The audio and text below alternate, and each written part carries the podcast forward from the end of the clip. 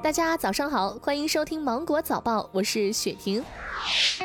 盛夏来临，不少的家长让孩子学习游泳。游泳可以锻炼身体，掌握游泳技能可以降低溺水的风险。那么，多大的孩子可以学游泳呢？长沙市第三医院主任医师、儿科副主任欧元香说。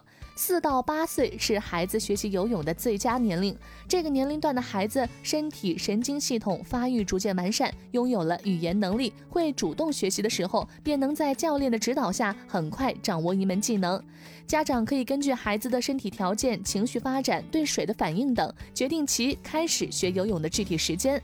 儿童游泳的时间尽量控制在半小时内。游泳后要洗净全身，减少消毒剂的残留，同时也要加强皮肤的。保湿修复，比如涂抹润肤霜。当然也要注意，如果皮肤有破损，都不建议孩子下水。一边设宴劝酒，一边安排人撞车碰瓷，这电视剧里才有的情节被徐先生遇到了。六月三号晚，在浏阳龚家桥社区香棚路，徐先生驾车与一辆摩托车发生了碰撞。此前，他刚与几名朋友聚会，喝了酒，在朋友们的劝说下，徐先生决定赔偿辽南。结果，徐先生前前后后赔了八万多元，才发现这一切都是身边朋友设的局。近日，浏阳警方成功破获了这一起诈骗案，钟某等五名犯罪嫌疑人被刑拘。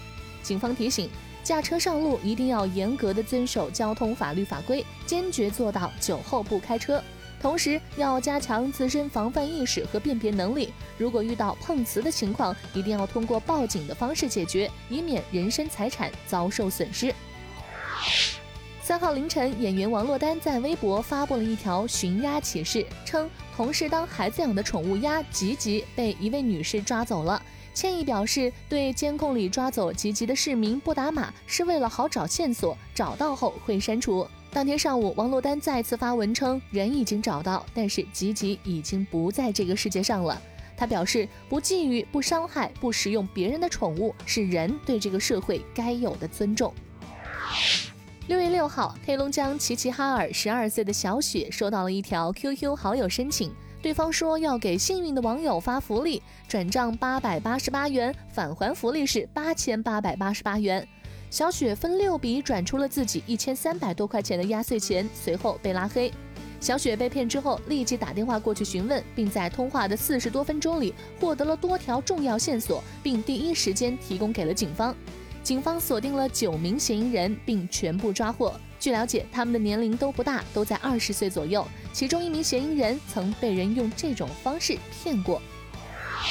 中国驻新加坡大使馆发布公告，提醒中国公民关注新加坡航空公司最新的转机政策，不要贸然的购票来新加坡转机。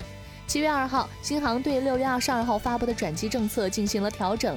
调整后，乘坐新航集团航班，包括新航、库航、圣安航空的乘客，暂不能经新加坡转机前往中国内地航点城市。